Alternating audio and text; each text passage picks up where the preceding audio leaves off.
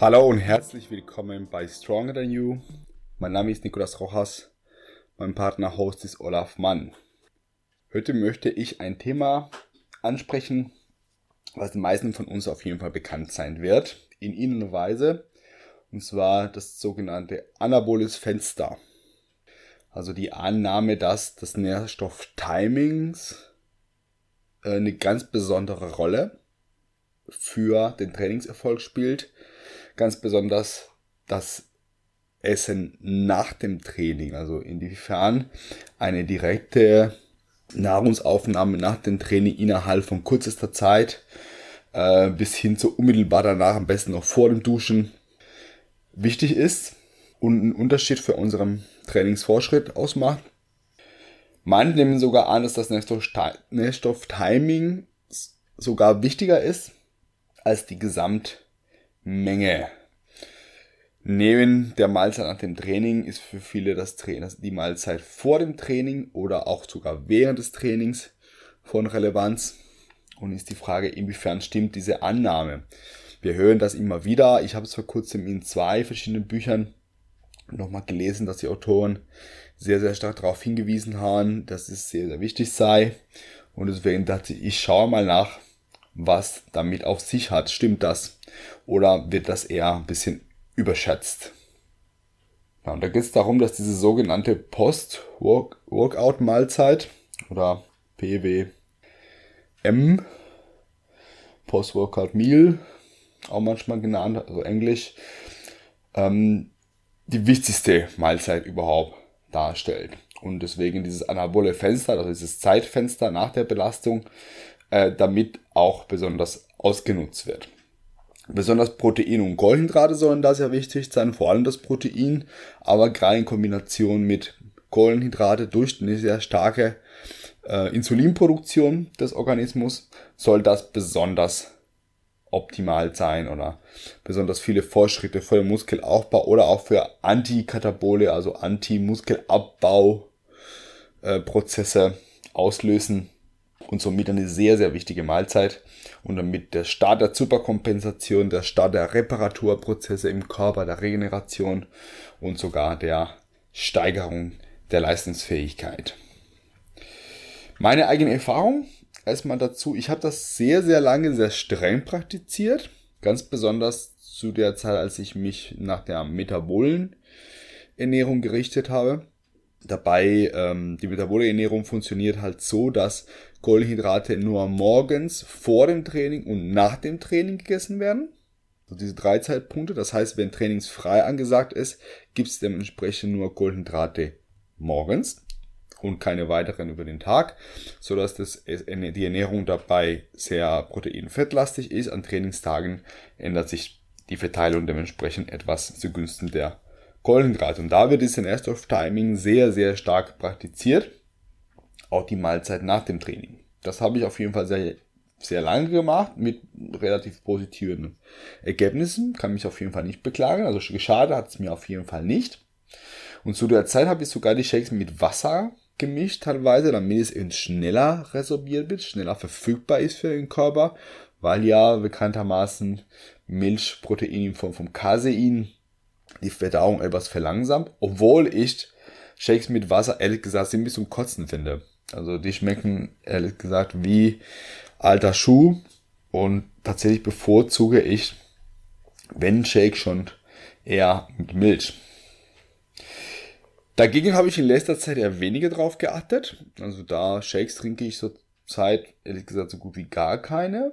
Unmittelbar nach dem Training gibt es jetzt nicht schnell, schnell irgendwas, sondern eher ein bisschen später, wenn ich nach Hause komme und eine ganz normale Mahlzeit habe. Auch hier habe ich nicht das Gefühl, dass es mich in irgendeiner Weise Nachteile bringt. Wenn überhaupt, dann würde ich aus meiner persönlichen Erfahrung sind sehr, sehr kleine Veränderungen, die jetzt subjektiv nicht so klar zu erfassen sind. Da musste man sich vielleicht das Ganze ein bisschen wissenschaftlicher, ein bisschen genauer angucken. Und das machen wir jetzt auch. Wir schauen mal, was die Literatur dazu hat. Und am Anfang, als ich hier die Recherche machen wollte, dachte ich, ich habe jetzt eine lange Suche vor mir. Dabei habe ich aber festgestellt, dass die Herren Aragon und Schonfeld das Ganze für mich auch bereits 2013 erledigt haben. Und zwar in einer Publikation mit dem Titel Nutrient Timing Revised Is there a Post-Exercise Anabolic Window? Fragezeichen.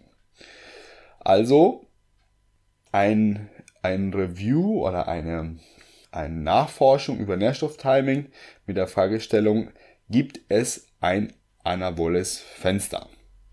Von diesen beiden Herren, die 2013 in den Journal of International Society of Sports Nutrition veröffentlicht wurde.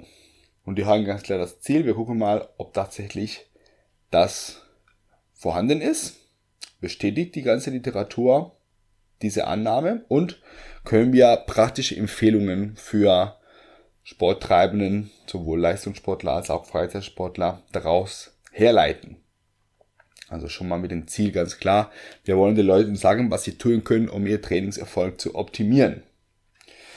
Was sie gemacht haben, ist einfach ein ganz normales Literaturreview. Also die haben sich die verschiedenen Studien angeguckt und versucht, einen gemeinsamen Nenner daraus zu lesen, ohne selber Berechnungen aus der Datenlage durchzuführen, sondern einfach ganz, ganz viele unterschiedliche Ergebnisse nochmal schriftlich zusammengefasst. Ich werde jetzt nicht auf die einzelnen Quellenangaben eingehen. Wer möchte, kann sich das in dem Originaltext ähm, durchlesen.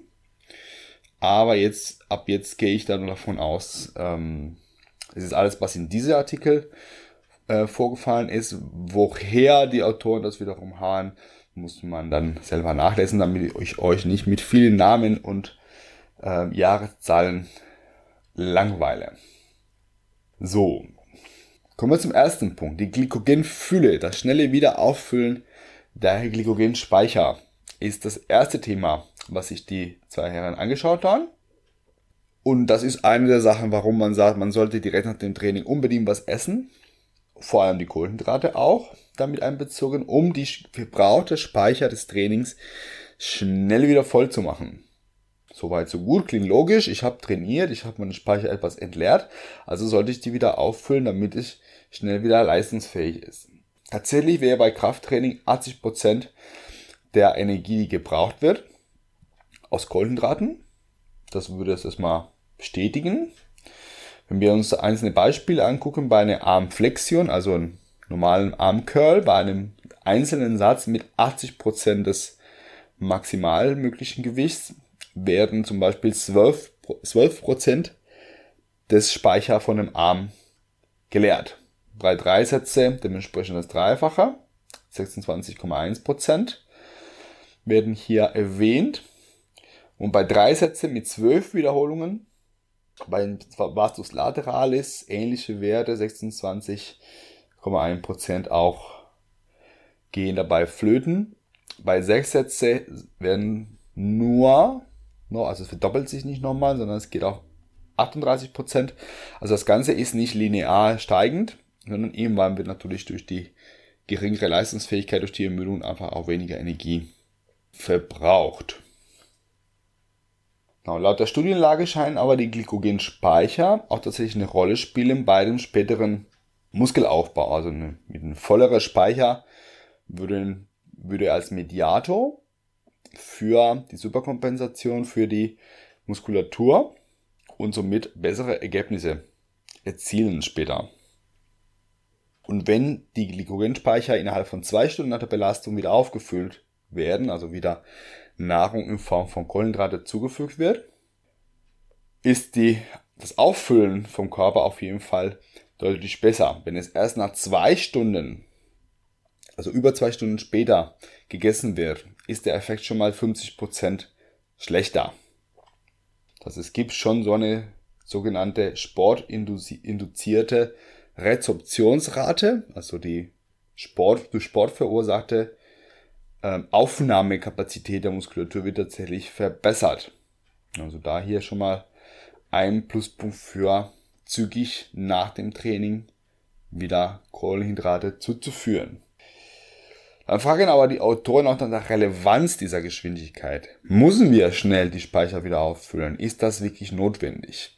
Und wenn wir uns anschauen, wie viel Glykogen verbraucht wurde, wir denken, okay, bei einem normalen Training von drei, vier Sätze liegen wir beim Viertel der geleerten Speicher. Können nicht ganz leer, also da ist auf jeden Fall noch einiges drin.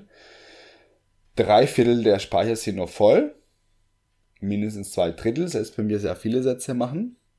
Also ist es vielleicht nicht ganz so notwendig. Allerdings machen wir normalerweise natürlich nicht nur eine Übung für einen Muskel, sondern die meisten machen mehrere. Also sagen wir mal, die Hälfte ist leer. Jetzt ein bisschen hochgerechnet, ein bisschen geschätzt von mir. Würden wir sagen, vielleicht ist es nicht gar nicht so wichtig, wie schnell das Ganze wieder voll ist. Genau, und die Autoren sagen auch, moderates äh, Trainingsvolumen würde ungefähr 40 Prozent der Glykogenspeicher geleert, also bei sehr hoher Intensität vielleicht eben 50 Prozent. Und das bedeutet, dass wir noch die Hälfte voll haben. Dann kommt das Thema mit dem Volumen. Klar, ein höheres Volumen würde auch eventuell sehr viel entleeren. Aber höheres Volumen geht in der Regel auch mit sehr geringer Trainingsfrequenz. Also der gleiche Muskel wird erst drei, vier, fünf, sieben Tage später wieder belastet. Das heißt, muss ich die Speicher so schnell tatsächlich wieder voll kriegen. Und wenn man sich das Ganze auch für eine längere Zeit anguckt, wie voll sind die Speicher dann nach 8 oder 24 Stunden nach dem Training, dann gibt es kaum Unterschiede davon zwischen Athleten oder Sportler, die direkt nach dem Training Kohlenhydrate zu sich führen oder 8 Stunden oder 24 Stunden später ähm, zu dem Zeitpunkt wird auf jeden Fall voll, selbst wenn ich nicht innerhalb dieser zwei Stunden nach Belastung esse. Der Körper nimmt das irgendwann dann auf und solange es bis zum Zeitpunkt der nächsten Belastung da ist, spielt es eigentlich in der Praxis keine Rolle. Das bedeutet für uns aber, für Sportler, die entweder sehr lange nüchtern waren, oder Sportler, die bei einem sehr hohen Defizit arbeiten, harte Diät mit sehr geringen Kalorienzahl, spielt das vielleicht eine Rolle, weil die Speicher schon von vornherein wesentlich leerer sind. Und natürlich besonders für Sportler mit mehreren Belastungsphasen am Tag. Also Sportler, die zweimal am Tag trainieren zum Beispiel, da spielt es eine höhere Rolle, weil nämlich die Speicher natürlich wesentlich schneller wieder voll sein müssen. Vorausgesetzt, wir reden von der gleichen Muskelgruppe. Zweimal am Tag ein Ganzkörpertraining zum Beispiel. Oder Sportler aus dem Bereich Schwimmen. Eine ehemalige Klassenkameradin von mir war sehr starke Leistungsschwimmerin und hat morgens und nachmittags trainiert. Da spielt das Ganze nochmal eine ganz andere Rolle. Kommen wir zu Punkt 2, Proteinabbau. Also der katabole Teufel kommt nach Belastung, wenn wir nicht schnell genug essen. Stimmt das oder stimmt das nicht? Ganz klar, durch die Belastung steigt der Proteinabbau. Es werden mehr Aminosäuren aus der Muskulatur mobilisiert. Und wir wollen eventuell, dass unser Insulin durch die Zufuhr von Protein und Kohlenhydrate, am besten beides zusammen, das Ganze etwas einschränkt. Soweit so richtig. Würde auf jeden Fall aufgehen, der Theorie. Ein kleines Problem bei der Sache ist, dass die Insulinsteigerung in der Regel aber zu langsam ist. Also es dauert 40 bis 50 Minuten, bis tatsächlich ein Insulinpeak kommt. Also auch da haben wir einen verzögerten Effekt, weil natürlich das Ganze erstmal ein, im Magen ankommen soll, verdaut werden muss, in den einzelnen Aminosäuren aufgespaltet und dann kommt das Insulin ins Spiel, so dass das Ganze doch vielleicht ein bisschen zu spät ist nach dem Training. Das hier hätten wir eine Empfehlung, die äh, besagt, eher vor der Belastung sogar was zu essen, weil dann es die, diese Aminosäuren beziehungsweise auch der ähm, den Nahrungszucker, die, Nahrung, die Nahrungskohlenhydrate nach der Belastung erst zur Verfügung stehen und die Menge im Blut etwas höher ist. Eine gemischte Mahlzeit nach dem Training zum Beispiel hätte auch nach 60 Minuten einen gewissen Peak erreicht. Eine normale Mahlzeit, keine Supplementierung in Form von Flüssignahrung, so dass das Ganze ein bisschen länger ähm, dauert, aber auch nicht signifikant länger. Wenn wir uns die andere Zahlen mit 40, 50 Minuten, dann scheint das Ganze eher dafür zu sprechen, dass die Mahlzeit vor dem Training wichtiger ist und nicht die Mahlzeit danach. Die ist schon viel zu spät dran. Punkt 3 wäre die Proteinsynthese, also vom nicht abbauen, jetzt zum Aufbauen, also Muskelaufbau, inwiefern die Mahlzeit danach besonders wichtig ist unser anaboles Fenster heißt ja nicht umsonst so. Genau, da haben wir auf jeden Fall auf der anderen Seite eine bis zu dreifache Proteinsynthese in Erhöhung bei einem Konsum direkt nach dem Training. Drei Stunden nach der Belastung wäre die Steigerung der Proteinsynthese nur noch um 12%. bei einem moderaten aeroben Training, also wir reden hier vom Cardio-Training, waren diese Ergebnisse. Also hier auf jeden Fall ein Argument pro anaboles Fenster. Wir sollten direkt nach dem Training essen und nicht äh, über zwei Stunden später, weil dann die Proteinsynthese nicht ganz so stark ansteigt. Allerdings, hier sind sehr unreliable Ergebnisse zu sehen. Das bedeutet einfach, dass verschiedene Studien zu verschiedenen Ergebnissen kommen. Das ist sehr inkonsistent. Manche Studien sagen ja, da gibt es einen Unterschied vom Zeitpunkt und manche andere sagen, nee, es spielt überhaupt gar keine Rolle. Genau, das heißt im Vergleich zum Konsum eine Stunde vorher zum Beispiel fanden in manchen Studien gar keinen Unterschied. Also hier eher unklar, inwiefern das tatsächlich hilfreich ist. Es gibt Hinweise darauf, es gibt Hinweise aber auch dagegen. Und selbst mehr Hypertrophie, also mehr Muskelaufbau, wenn wir messen, wie hat sich die Körperzusammensetzung erhöht, gibt es unterschiedliche Ergebnisse. Und damit kommen wir zum vierten Punkt. Genau das, die Muskelhypertrophie. Inwiefern haben wir da Unterschiede? Weil mehr Proteinsynthese kann nicht unbedingt bedeuten oder muss nicht unbedingt bedeuten, dass danach tatsächlich mehr Muskelmasse auch vorhanden ist. Das hängt natürlich auch von vielen anderen Faktoren noch dazu. Und hier war es besonders schwer für die Autoren, einen Zusammenhang zu finden. Vor allem, weil viele Studien unterschiedliche Sachen manipulieren. Also da ist nicht klar zu trennen. Eine Gruppe hat ähm, die Mahlzeit vor dem Training und nach dem Training verändert bekommen und die andere nur eine oder keines von beiden. Das heißt, wir können nicht unterscheiden, ob der, der konkrete Unterschied die Mahlzeit vor, die Mahlzeit nach dem Training oder beides zusammen ist. Da gab es Schwierigkeiten, das tatsächlich so scharf auseinander zu trennen. Ein anderes Problem ist, wenn die Gesamtproteinmenge dadurch anders ist. Wenn eine Gruppe zum Beispiel nach dem Training unmittelbar nach dem Training Protein bekommt, das andere gar nicht. Weder nach dem Training noch später diese Dosierung bekommt, sodass die Gruppe mit dem Protein nach dem Training insgesamt über den Tag mehr Protein zu sich nimmt.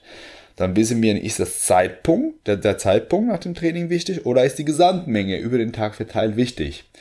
Deswegen war das Ganze ein bisschen kompliziert. Die Autoren versuchen hier beim Thema Muskelaufbau Muskelhypertrophie, das schärfer zu trennen und wählen hauptsächlich Studien, die die Post-Workout-Mahlzeit ähm, innerhalb von einer Stunde nach dem Training konsumieren. Ja, und da gibt es auf jeden Fall eine Studie mit älteren Teilnehmern. Also ältere Leute fangen auf jeden Fall einen Zusammenhang mit der Mahlzeit nach dem Training. Das ließ sich aber auch hier nicht reproduzieren von anderen. Also andere Autoren haben versucht, das Ganze nochmal zu schauen und haben diesen Zusammenhang nicht gefunden. Genau, war ein Vergleich zwischen Mahlzeit vor und nach dem Training im Vergleich zu Mahlzeit morgens und abends, also nicht ums Training herum, sondern weit davon entfernt, aber mit den gleichen Mengen, gab es auf jeden Fall auch ein Ergebnis, das sagte, Freizeit Bodybuilder bauen mehr auf, wenn sie ums Training herum diese Mahlzeiten nehmen, anstatt morgens und abends. Und hier hat sie mir das Problem, ähm, die, die Intervention wurde von morgens, vor, vor und, nach dem Training durchgeführt.